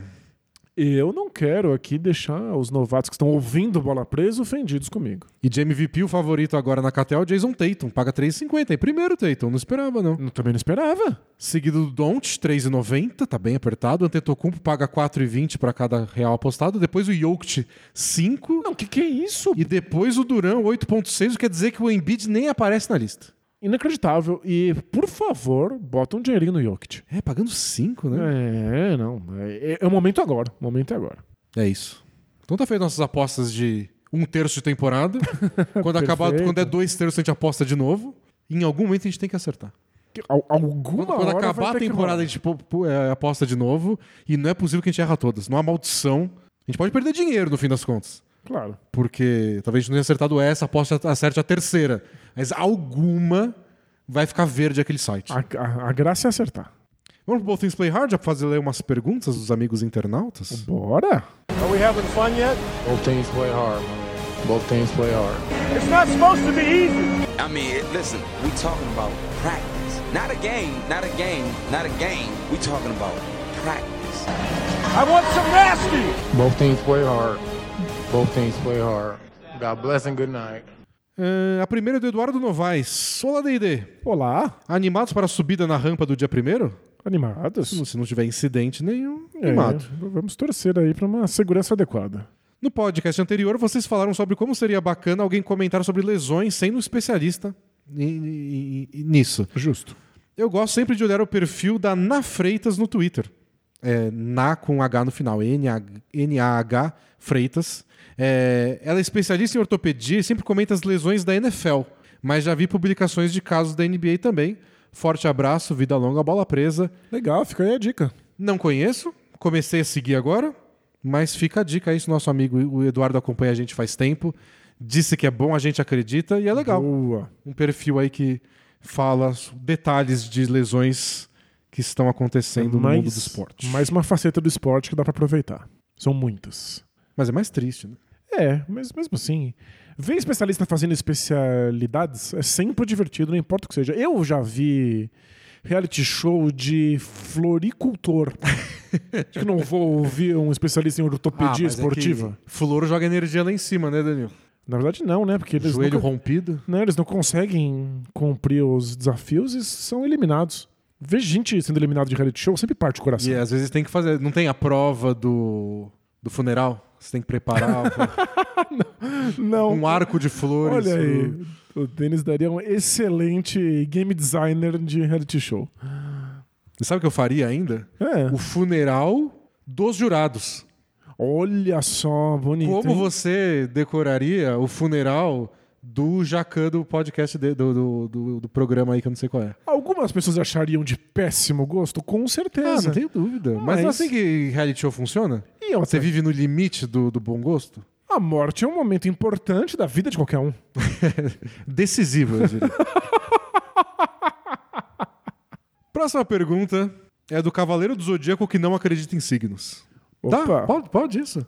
Pode, é obra de fantasia. Você pode ser um cavaleiro de ouro de Ares sem acreditar em signos? Hum. Fica aí a questão pra ser respondida no, numa próxima versão do mangá. Isso, uma- um pouco de filosofia do Cavaleiro Zodíaco. Olá, Sei Shiryu dos podcasts de basquete, tudo certo? Certo. Eu queria saber qual é o critério dos times para avaliar jogadores de fora dos Estados Unidos na época do draft. Por que o Embanyama é consenso como primeira escolha do próximo draft e o Don't, que desde os 17 anos já dava show no Eurobasket com o Real Madrid, não teve a mesma avaliação? É por causa do físico? Mas mesmo assim, o Antetokounmpo também não poderia ter sido escolhido uma posição mais alta?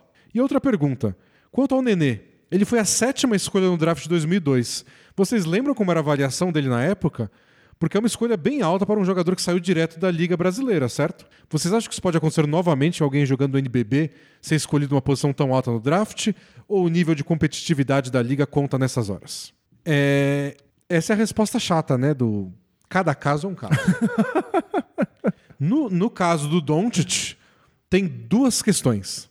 A primeira é, sim, o físico era importante. Claro, existiam várias preocupações com o fato de ele não estar pronto, não ter um corpo adequado para NBA. É, Tem preocupação de gente agora, com ele fazendo 60 pontos. Tem gente que acha que ele não era rápido bastante para NBA, que se botasse uma marcação pressão de jogador muito atlético e muito forte, ele não ia conseguir render como rendia na Europa, etc Já- e tal. Tinha um medo que ele fazia tudo em câmera lenta. Como é que ia ser isso no ritmo super acelerado da NBA? Porém, é sempre importante lembrar que muita gente gritava pelos cantos, pelo amor de Deus, escolhe esse cara em primeiro. Não é porque ele foi a terceira escolha que todo mundo achava que estava certo. Acho que chuto que 90% dos times teriam pego ele na primeira posição. E muita gente, especialista, olheiro, scout, youtuber, sei lá, também falava que ele deveria ser a primeira. Então essa história do não, porque ninguém levava ele a sério, porque nos Estados Unidos não respeitam isso. Calma lá.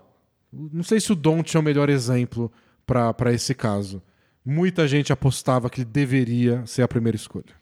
E deixo eh, uma dica de leitura que a gente é suspeito para indicar, mas é o texto Quem tem medo de Luka Doncic do Bola Presa. A gente escreveu sobre isso, sobre como a NBA tem uma certa predominância de jogadores dos Estados Unidos porque eles acompanham mais de perto, porque a torcida já conhece esses atletas, se sente mais segura de ver quando eles são escolhidos.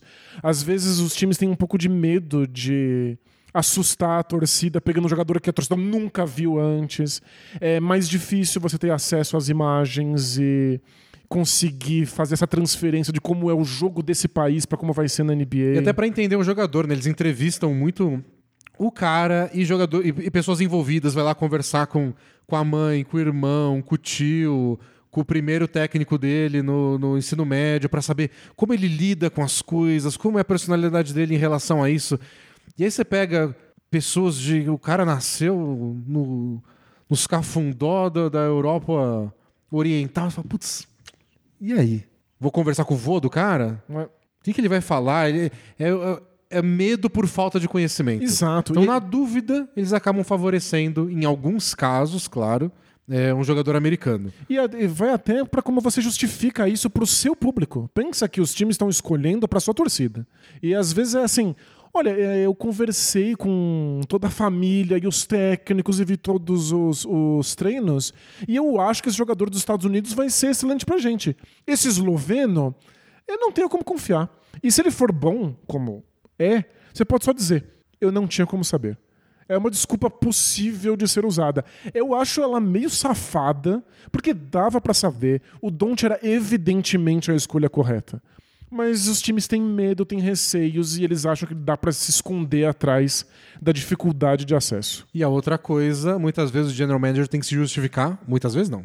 Quase sempre. Para o dono do time. Claro. E às vezes o dono de time tem o preconceito dele. E o cara acompanha basquete universitário de perto. Acabou de ver o cara ser MVP do Final Four. Fala, você não vai pegar esse cara? Pra pegar esse aí que joga. No, no, no caso do Doncic. Mas esse europeu que joga seis minutos por jogo, que às vezes acontece com os novinhos lá no, no- em times europeus. E outra, tipo, esse cara tá enfrentando os gregos.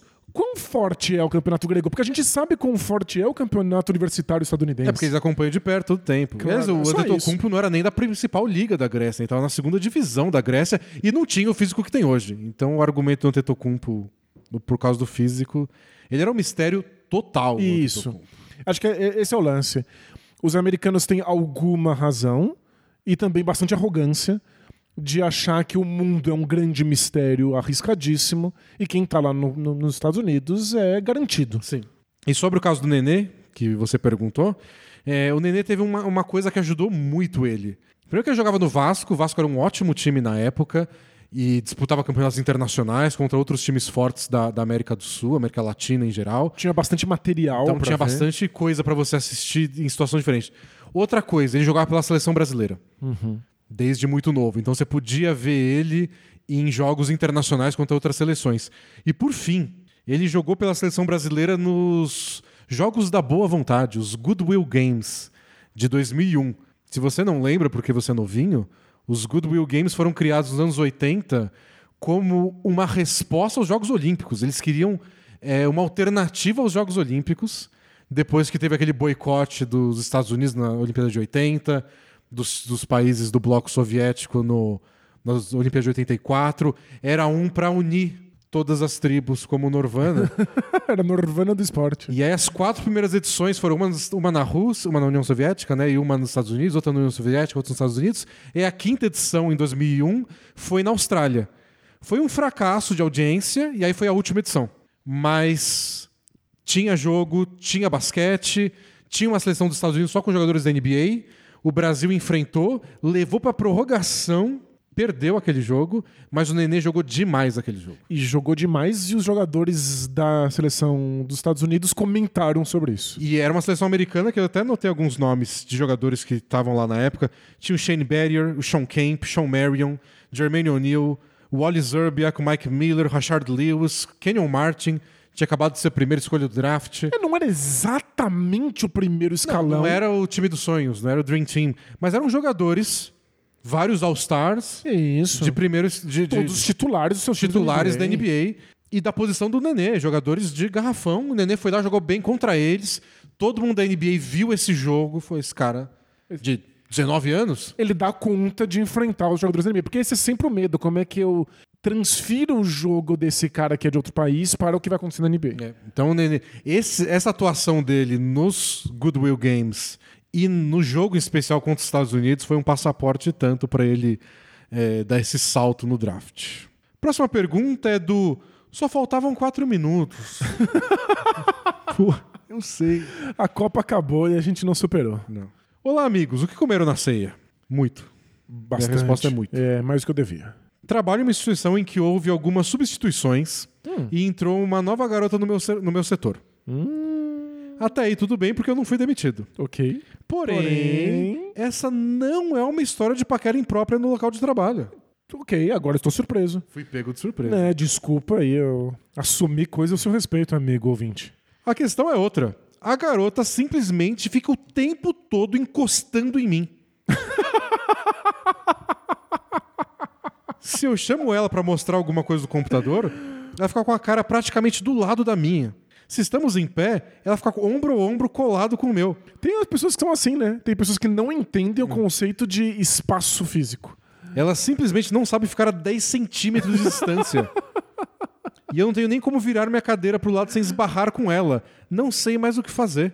Ah, eu tenho uma solução. Até mesmo o fato dela ter uma voz muito fina passa, passa batido por causa dessa proximidade. O que eu devo fazer? Tô sendo muito chato?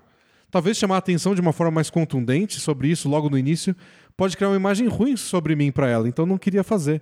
Porque fora isso ela parece uma pessoa boa de trabalhar. Eu tenho, eu tenho uma solução perfeita. Vida, bola, bola, bola. Beleza. Leu, leu, leu, leu, leu. É, é só você começar a trombar com ela o tempo inteiro. Ela põe a cabeça do seu lado quando você fala, vira de maneira enfática o seu rosto na direção do dela, a ponto de que você se dê aquele beijo involuntário, horroroso, extremamente constrangedor pra todas as Mas partes. aí vira paquera imprópria no local de trabalho. Não, vai ser só muito vergonhoso e ela vai começar a tomar cuidado. Começa a tropeçar nas pernas dela. Começa a bater o seu ombro no dela e meio que cair no chão e falar: ai caramba! E tossir. Tossir também é bom. É que, é que, Que em época é que Covid, toss- tossir no universo covidal é meio complicado. Mas é torne. E, e dá sempre um passinho pro lado.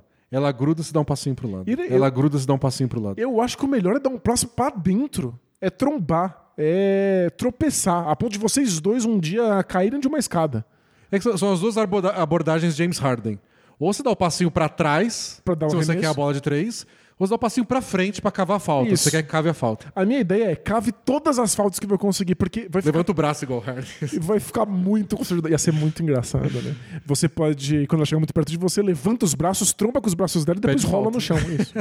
e olha pra, o- pra alguém externo que possa agir como um árbitro e perceber que ela invadiu seu espaço pessoal. Nossa, é muito difícil, né? Que realmente, se ele fala alguma coisa, parece que ele é muito Não, chato. não- não Mesmo tem ele como. tem toda a razão em achar ruim. Não é falável. Até é porque falável. a gente falou de Covid, numa era pós-Covid, deveria ser ainda mais respeitado esse espaço individual de cada um. Pois é. Tipo, n- tipo, Não tenho como falar. É... Pega muito mal, você quebra todas as etiquetas, mas ela tá quebrando uma etiqueta prática. Ela tá interferindo no, no, no- no seu espaço. Mostre quais são as consequências disso. Tropece nela. Ele pode feder também. Feder é bom, mas é que vai atrapalhar as outras pessoas que não tem É. nada a ver com isso. Nem difícil. todo mundo precisa pagar pelo erro de uma pessoa só. Olha que li- lição incrível de direito. Pergunta da Soraya agora. Boa tarde, D&D. Escrevo de Maringá, a terra do melhor dogão prensado do Brasil. E cidade irmã de Kakogawa, no Japão. Leiria, Legal. em Portugal. Grau e San Martín, na Argentina. E Città di Caserta, na Itália. Adorei esse sotaque, muito bom. Quero dicas sobre minha carreira. Tenho 37 anos, sou publicitária e mestre em letras. Análise de discurso, Legal. para ser mais específico. Incrível. Trabalho há quase seis anos numa instituição de ensino superior privado que tem crescido exponencialmente, assim como minha falta de vontade de viver trabalhando aqui. Então, falta de viver não é bom. Não, é... Se o seu trabalho te causa isso, não é legal. Lembrando que viver é ruim, mas a outra opção é muito pior. Até aí, tudo bem. Hum. Porém, Porém- não estou suportando mais esse lugar e quero ser demitida sem justa causa. Mas a firma não faz esse tipo de acordo. Sempre fui muito certinha, trabalhadora exemplar. Por isso preciso de ideias, tanto para ser demitida como para minha vida profissional. Aqui não existe plano de carreira. Atualmente atu- atuo como uma ghostwriter de um dos CEOs, escrevendo como um coach. E atuo também como copywriter para vender ainda mais cursos. Mais um detalhe: ao longo desses longos seis anos, meu salário não subiu nem 30%. Atualmente ele não chega a três salários mínimos. Vivo um relacionamento tóxico com o meu emprego. Socorro, vida longa, bola presa e beijo pra Morinha. Caramba, que situação horrorosa. Então é um trabalho chato, que ela não gosta, ela tem que fingir que é coach, que eu acho que é mais dramático ainda e ganha mal. Eu diria que é extremamente degradante. degradante. Ainda mais com mestrado nas costas e ficar se fingindo de coach. É, mas Triste, esse, né? esse, esse é o drama de estudar letras. Pois é. Você não tem o que fazer depois. A piada que a gente fazia internamente, porque tanto eu e o Denis fizemos letras, a gente só não terminou. A piada que existia internamente era que quem se forma em letras vira letreiro. Letreiro. Letreiro compra e vende ouro. né? Você vai na rua e Assim vira como- letreiro. Aí depois, claro, fui fazer jornalismo pra ser jornaleiro. E eu fui fazer filosofia pra sentar numa pedra e pensar muito. Legal, né? A gente fez excelentes escolhas profissionais. É, então a gente tá prontíssimo pra dar é, dicas pra sua carreira. A dica que eu posso dar pra ela é Começa um Pa- podcast. para tudo e faz um podcast de um esporte que você gosta. Porque 10 anos depois vai bombar. Nossa, é isso. É, não sei. Ah, mas acho que você devia só pedir demissão, sem se preocupar se, se tem acordo, se você vai receber alguma coisa, se tem rescisão, se tem sei lá o quê. Você tá muito infeliz pra ficar pensando nisso. É, não, tá, com vontade de morrer, eu acho que isso é, vai acima de, de todas as outras coisas. É claro que talvez você tenha a morte no seu cangote quando você não tiver dinheiro pra pagar as suas contas. Sim. Né? Então, pode ser assustador. Mas talvez pedir demissão seja o senso de urgência que você precisa para conseguir algum outro, uma outra coisa, algum outro lugar. É, a gente já sugeriu a Lura, que no momento a Lura mais cedo. É verdade. Se, se- se combina aí com seus desejos, mas. Melhor aluna do que fazer um podcast. Já tem podcast demais. Mas eu não sei. Porque publicidade e letras não são os mercados mais fáceis aí que você encontrou. Porém, Porém, não é ficando no trabalho ruim que você vai achar a solução também. não. Então faz as contas, vê o que dá pra fazer. Mas a outra opção é o quê? Boicotar o próprio trabalho até ela ser demitida e, e tentar receber alguma coisa por isso? Gosto. Mas ela tem que ser ruim, mas não ruim o bastante pra quebrar alguma regra. E... Isso, é difícil, né? É uma arte você ser ruim no trabalho a ponto de que não queiram você lá, mas também não, não possam te demitir por justa causa. Exato. Tem que ser ruim na medida correta. O que é, é complicado de fazer. Ah, escreve coisas horríveis. Você é ghostwriter do CEO. Só escreve coisas que ele não falaria. que ele vai ficar muito insatisfeito. E fala, reescreve isso. Aí você reescreve pior. Uma hora ele vai só explodir e falar, tchau, sai daqui. Nossa, é, eu tenho uma outra sugestão também. Talvez ela possa começar a ficar perto demais do CEO quando eles conversam, não é? Ombro com ombro. Ombro com O ombro. que, que você acha desse aqui que eu escrevi? E fica Isso, encostando o ombro Coloca com a ombro. cara muito perto. Não é? Excelente ideia. É, seja desagradável. Isso vai ser desagradável, o CEO vai ficar com vergonha de falar a respeito. é, Vai ficar com medo de que esteja sendo talvez um- uma cantada dela pra cima dele. Que vai dar ruim pra ele depois. Exato, vai demitir. Excelente. É, acho, acho que ser desagradável é uma boa. Porque vão te demitir porque, tipo, eu não quero conviver com ela. Que co- coisa que irrita. Ri, ri, ri alto. Especialmente de coisas que não são piadas. Você falou que eu, eu irrito? Não, coisa que não é engraçada. O cara fala, então, eu tava pensando na reunião de hoje. é, é, Você parece idiota, irrita, que tira do sério. O cara tentando falar uma coisa séria, aí você dá risada. Aí quando ele contar uma piada, aí você Aí você não ri. fecha. Isso. Você Não, p- pelo contrário. Quando ele contar uma piada, qualquer piada, fala assim, nossa, que desagradável. Você acredita nisso mesmo? Então seja desagradável. Fala que. Qualquer coisa que ele, que ele fizer uma piada, você fala assim, isso não é motivo de piada. Isso é muito sério. Você não sabe o que eu passei já. Ok, ela vai, vai ser muito desagradável e certamente vai ser demitido. E depois ela colocou um PS dizendo que quem ajudou ela a escrever a introdução foi o estimado Gabriel Sbole, do apartamento 21. Olha só, Que tá aqui todo. Hoje ele não apareceu, né? apareceu, Apareceu? à tarde aqui, eu ia ler a Ah. mensagem dele ao vivo depois da gravação do podcast. Foi um fraterno abraço e salve, pu- salve público a ele também. Salve. Ahn, próxima pergunta. Ah, essa é legal. É do Rafael. Olá, prezados. Olá. Me chamo Rafael com PH, Rafael. E além eh, de ser um dos poucos assinantes ainda de 14 reais, a maioria vai do de 20, porque eles todos vocês amam a gente. Obrigado. Muito obrigado, assinantes. Também tem algo que poucos na comunidade Bola Presa podem dizer. Diga. Vou ser a segunda pessoa da comunidade a morar no Chipre. Você tá brincando? Sim, Chipre. Limassol, para ser mais exato. Que é uma cidade lá. Vim fazer o processo de reconhecimento da minha cidadania na Itália e, após algum tempo procurando emprego na União Europeia, é, eis que sou aceito para trabalhar, trabalhar no Customer Service de uma empresa de jogos de aposta online. Só pode falar se for a KTO. A KTO é de Malta, né, no Chipre. Estou bem animado com a perspectiva de morar em um lugar em que o clima parece ser agradável, mesmo no inverno europeu. Fica friozinho lá. Ah, é? Bate o sol, você fala, não, tá calor. Aí você pisa na sombra, tá um frio do capeta. Então à noite esfria bastante. Mas você vai comparar com o resto da Europa também, o pessoal lá tava bem feliz. É, estou com medo dos gastos de aluguel que explodiram na pequena ilha nos últimos anos. De qualquer forma, gostaria apenas de dizer que se não fossem as histórias do Denis sobre o país, provavelmente nunca sequer teria me candidatado. Não é possível. Você está fazendo um trabalho de aproximação dos povos Brasil-Chipre. É, é um país irmão, vai ser. Olha só.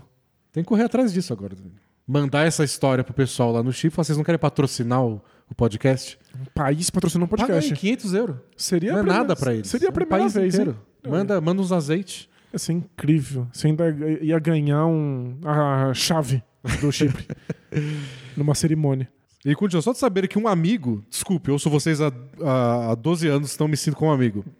Com certeza. É, foi o que me incentivou para entrar num trabalho exótico nesse país.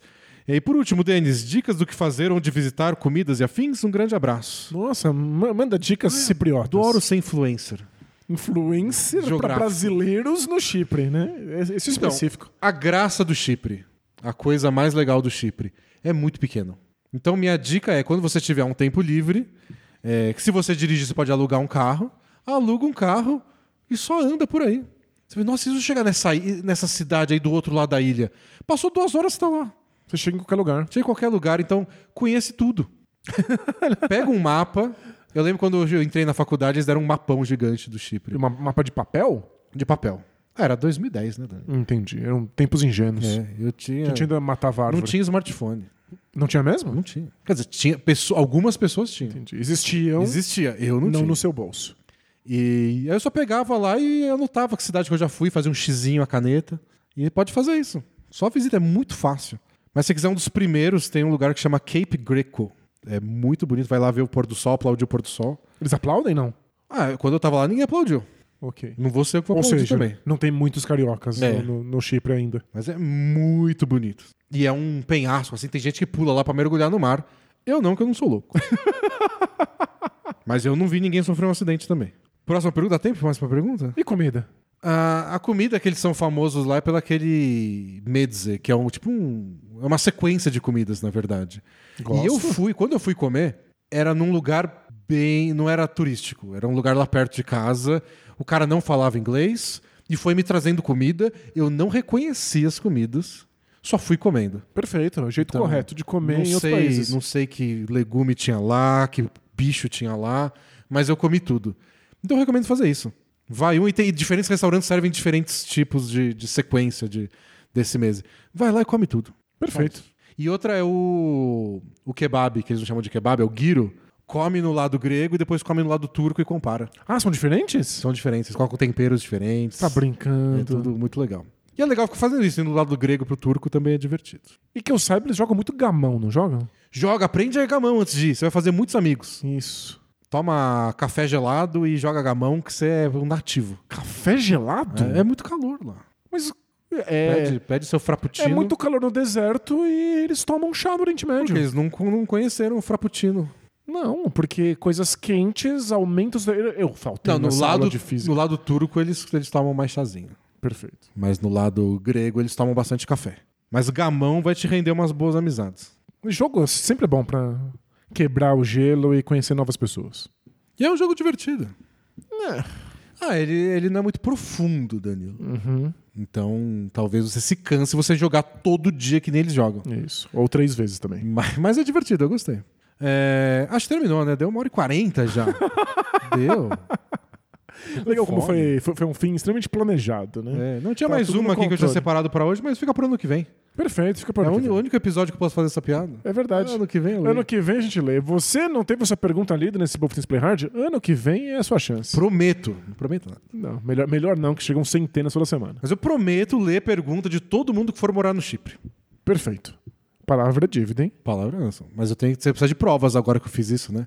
Manda uma fotinho num. Aliás, Jogando um, gamão com um guiro na, na mão. um assinante nosso, o Rafael, ele foi num lugar, uma feira de negócios lá, tudo, e conheceu um cara de lá, do Chipre. O cara do Chipre. E aí ele falou, conheço um. Ele, falou, ele também falou um amigo. Ele disse, ó, disse que era um amigo, porque. Foi ter um amigo que morou no Chipre. O cara não acreditou. E ele mandou uma mensagem pra mim: você pode mandar uma foto sua no Chipre? Você mandou? Aí eu mandei uma foto no ponto turístico do Chipre lá, que é a Pedra de Afrodite. Você pode ir lá também. Que é uma, uma praia que forma um coraçãozinho, assim. E eles acham que a Afrodite passou por lá. A Afrodite nasceu lá. No Chipre. Tá no Chipre, tá, Isso. na, tá, na, tá nos documentos da mitologia. Isso, tá nos documentos do postagem fictício. Isso. Mas tem muitas histórias de que a Afrodite nasceu lá. E tem lá os lugares onde ela se banhava, que é uma cachoeirinha. Mas é uma cachoeirinha que dizem que a deusa do amor se banhava. Imagina. Você não quer ir, tá lá? E pertinho, você tá lá, tem, tem, tem um café, aí você caminha, você tira uma foto, porque é no alto o café, você tira foto do mar, você caminha e tem um lugar onde a Afrodite se banha, aí você anda mais um pouco e tem um lugar fechado porque tem minas terrestres. E por causa da guerra. Aliás, nem tá fechado. Só tem uma placa Avisando. falando, ó, Contém minas terrestres. pode ter minas terrestres. Incrível. E cachoeira nem é essas coisas? Uma É, cachoeirinha é se você porcaria? pensar que a Afrodite tava lá. Não, que, que absurdo. Esses deuses nascem em qualquer lugar, né? Qualquer lugar não. Não a tem- Afrodite nasceu em um lugar. Não tem critério Que é no nenhum. Chipre. Qualquer cachoeirinha porcaria. Ah, mas lá é se banhar, às vezes é gostoso a água. É que não podia entrar. Nossa. Podia ter nascido em Tangamandápio, que deve ter uma cachoeira melhor. Ah, Danilo. Tem que valorizar a Afrodite, tem que Tem que respeitar Respeitar, a cultura- Respeitar a cultura a cipriota. religião deles lá. É isso, encerramos por hoje? Encerramos. Semana que vem, semana que vem tem mais podcast, mas antes, sábado, a gente tá no League Pass. Acompanhe o glorioso Pacers e Clippers com a gente. É isso, contamos com a audiência de vocês. Lembrando que a gente conversa com vocês, respondendo perguntas, inclusive, durante as transmissões do League Pass. É só mandar mensagem pra gente na hashtag NBA e Bola Presa lá no Twitter. É isso. Feliz ano novo. Sejam felizes. Façam promessas de, de ano novo só porque sim. só porque cria uma motivação. A gente precisa de qualquer motivação. A gente se vê ano que vem. Tchau. Tchau, tchau!